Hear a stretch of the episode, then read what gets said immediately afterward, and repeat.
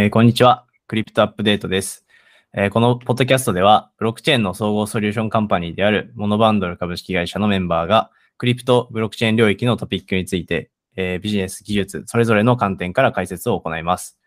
え本日は、あコインベースが、あ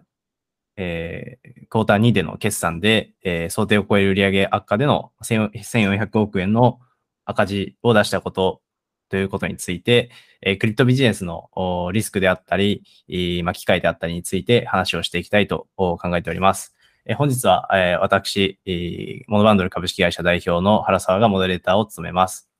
えーまた、あ本日、スピーカーとして話しますのが、えー八木さんと大畑さんです。それぞれ、えー自己紹介お願いします。はい。じゃあ八木さんから、あ、はい。事業開発しております。八木亮太郎と申します。よろしくお願いします。執行役員 CTO をしております。大畑と申します。お願いします。はい、よろしくお願いします。じゃあ早速、コインベースの2022年の、まあ、クォーター2ということで、えー決算で、えー11億ドルのですね、えー1400億円以上の赤字を出したということで、まあ、これは結構、お暗号資産の取引所、まあ、日本でいうところの暗号資産交換業者のおライセンスビジネスにおける、まあ、リスクであったり、リスクが、えー露露見したのかなというふうに考えているんですけれども、このまあ株価も、おこの取引で、えー1500億円の、まあ、純損純損失を計上した後に、株価も11%下落したっていうことで、まあ、3月から見ると、まあ、株価がまあマイナス55%ということなので、まあ、ものすごくビットコインとか盛り上がっていた時期に比べると、まあ、株価が半値になってしまったっていうことなんですけれども、まあ、八木さんとかは、いろいろ、まあ、株式とかも投資されてると思うんですけど、どういうふうにはい。見えてますか、そうですね。まあやっぱり、うーん、株価って比較的安定してるもんだっていう、こう、なんか、資本市場のイメージあると思うんですけど、結局暗号資産のビジネスやってる会社っていうのは、暗号資産のボラティリティの影響そもそも、そのまま暗号、株価に反映されてるんだなっていう感覚が、このニュースで受けましたね。まあ、なんで、だから、株だから安全とかいうわけではなく、その暗号資産のリスク、暗号資産業界全体のリスクを踏まえた上で、この取引所か、需要とか、暗号資産のビジネスのやってる企業って見ないといけないのかな、みたいな、ちょっとふわっとしてますけど、そんな印象を受けましたね。うん、なるほど。まあ、結構、暗号資産に直接投資をするのはリスクが高いと思っている投資家の人たちが、あコインベースの、まあ、暗号資産銘柄としてコインベースを買うっていうことはあり得ると思うんですけど、まあ、それでも、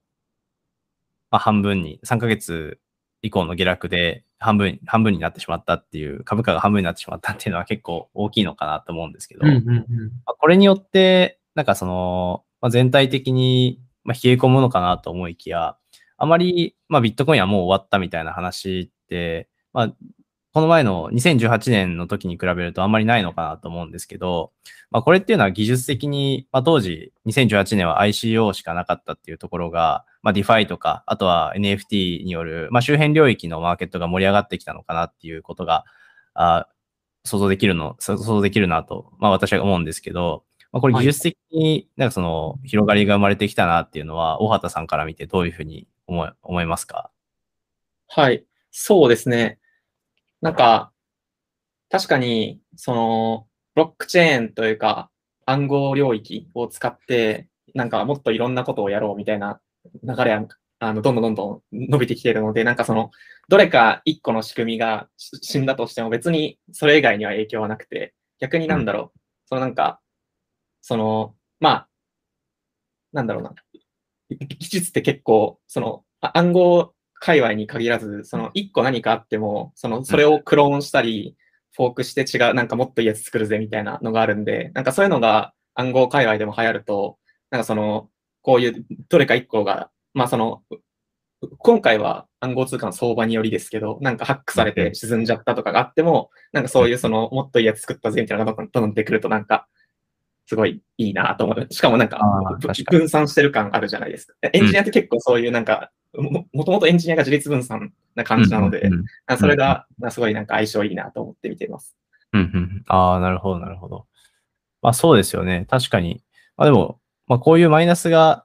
出てくると、やっぱり最近とかもトルネードキャッシュを使っているウォレットがブラックリストに、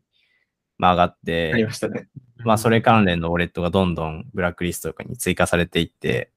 うん、まあ結構横断的な凍結、ウォレットの凍結っていうのが進んだのかなと思うんですけど、まあそれもありながらも、まあ技術的、技術としてはどんどん前に進んでいくっていう不可逆なはいはいはいはい。あの進行っていうのがあると思いますので、まあはいそういったところは逆に言うと、今、まあ、仕込んでる人が多くいると思うので、まあ楽しみといえば楽しみですよね。そうですね。トルネードキャッシュで、あれが、なんか、その、なんだろう、めっちゃ規制されちゃったのも、なんか、なんだろう、その、こういうことやれちゃうぜって言ったやつが怒られたみたいな、単にそれだけなんで、はいその、こういうことがやれるっていう事実は、なんだろう、なんか生まれているというか、証明できているので、うんなんか、技術全般としては前に進んでいるけど、うんうん。なんか、DAO の運営なり、取引所の運営なりとして、な意思決定として、なんか、それをやりませんって言ってるだけかな、みたいな感じがしますね。うん。なるほど、なるほど。でもなんかそのビジネスとしては、ビットコインが下がってしまったら、まあ、取引所のビジネスって、えー売り上げが直接下がってしまうよねっていうのが、まあ、出たものとして、結構その季節もののビジネスっていうふうに見られるような気がしているんですけど、まあそういう中で、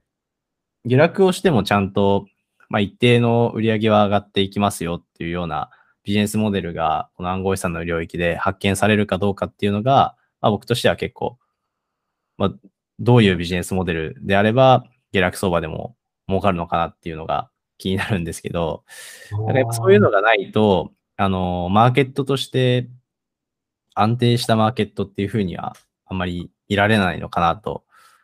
思うんですけど、うんうん。どう思いますか？そうっす。これ、あ僕答えていいですか？あ、はい。えあのこれ思ったんですけど、まあ、暗号資産直接あのやり取りするような仕事、まあ、取引所であったりとかっていうのは、まあ、直接影響を受けてしまうんですけど、少し横にずらして、NFT とかっていうのを、なんて言うんでしょうね。NFT を例えばチケットに使っているインフラサービスみたいな、そういった部分に領域広げていくと、うんうん。まあ、その本業としてチケットっていう、まあ、業務があって、で、その上で、まあ、手数料として暗号資産を利用しているみたいな、うん。いうような、まあ、ビジネスモデルになるので、まあ、そこまでその暗号資産業界、えーっと、クリプト全体のマーケットの影響を受けない、まあ、ビジネス築けるんじゃないかなって今、パッと思いついたんですけど、どうですかね？ああ、確かに。あの、まあ、周辺領域が増えすぎて、もう、はいなんていうんですかね、その、バランスが取れてしまうところまでクリプトが広がると、もう、いいんじゃないかみたいな話ですかね。まあ、そうですね。まあ、それも込みでですね、そのい、確かにブロックチェーンが、まあ、インフラとしてなり得る、なり得た世界線では、まあ、そういうことになるんですけど、まあ、とりあえず直近においても、そういう NFT のビジネスであったりとかっていうのに、ちょっとずらすだけでも安全性は高まるんじゃないかなっていう。ああ、なるほど、なるほど。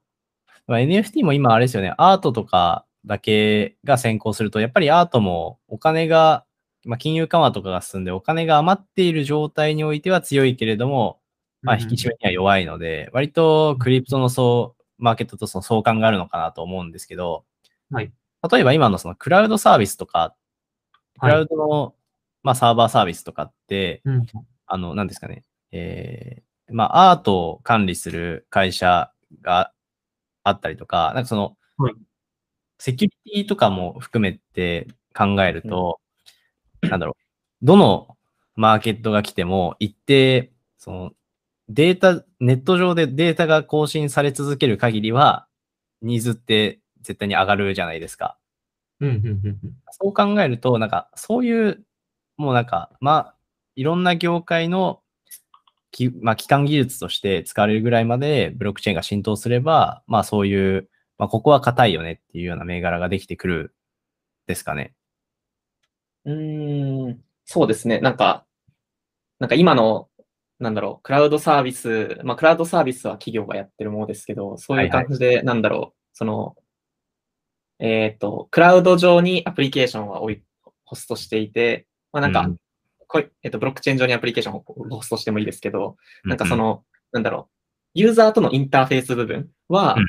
そのどっかのクラウドサービス、今だったらになってて、で、ストレージ類は全部ブロックチェーンですよ。で、そのチェーンの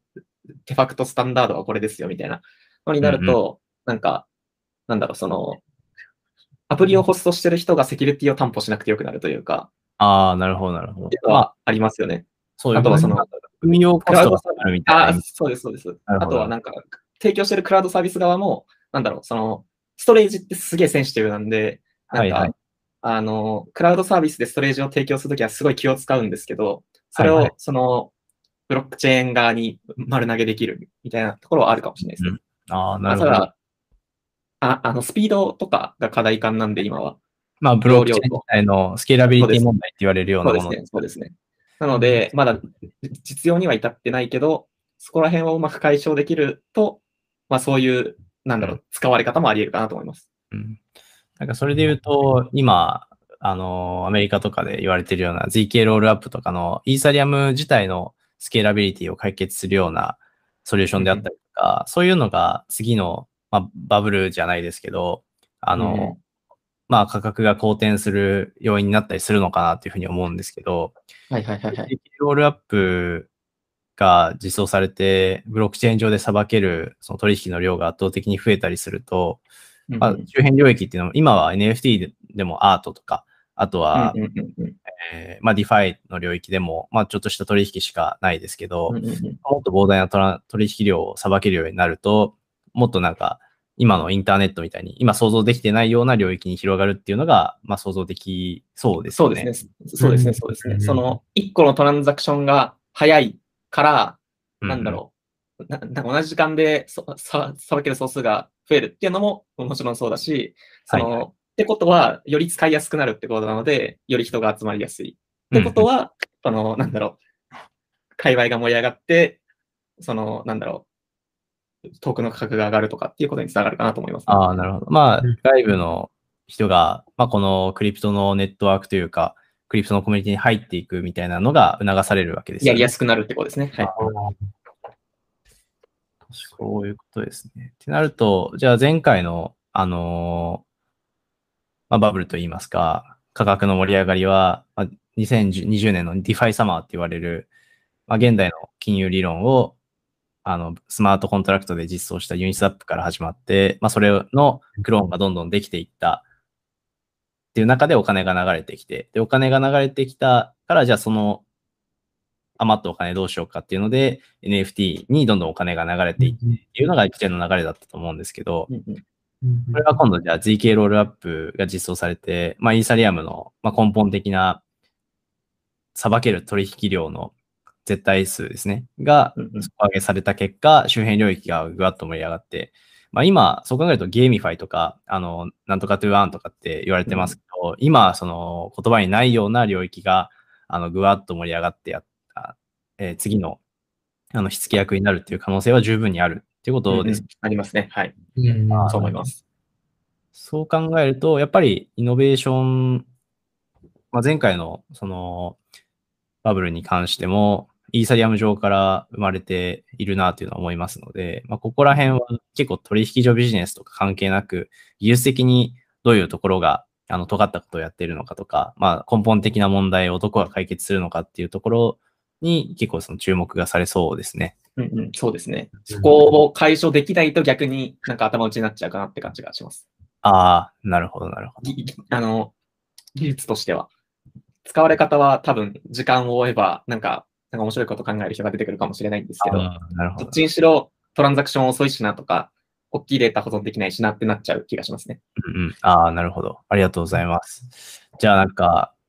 次、まあ次回できるかわからないですけど、そういう、まあどういうプロジェクトがどう尖ってるのかみたいな話についても、なんか手短に20分ぐらいで話せるようなあ回をしても面白そうですね。面白いですこの回あそれ面白そうですね。そうですね。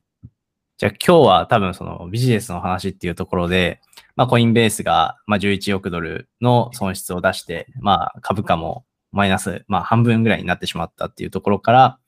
まあ、前回のバブルの振り返りと、次、じゃあそういう価格の盛り上がりがどういうところから起きるのかっていう話の、ま、入り口まで話したんですが、あまあそろそろお時間となりますので、えー今回のトピックは、えーこれにて終了させていただければと思います。えー本日は、モノバンドル株式会社代表の原沢と、おまあ、八木さんと大畑さんの3名でお届けしました。えーぜひですね、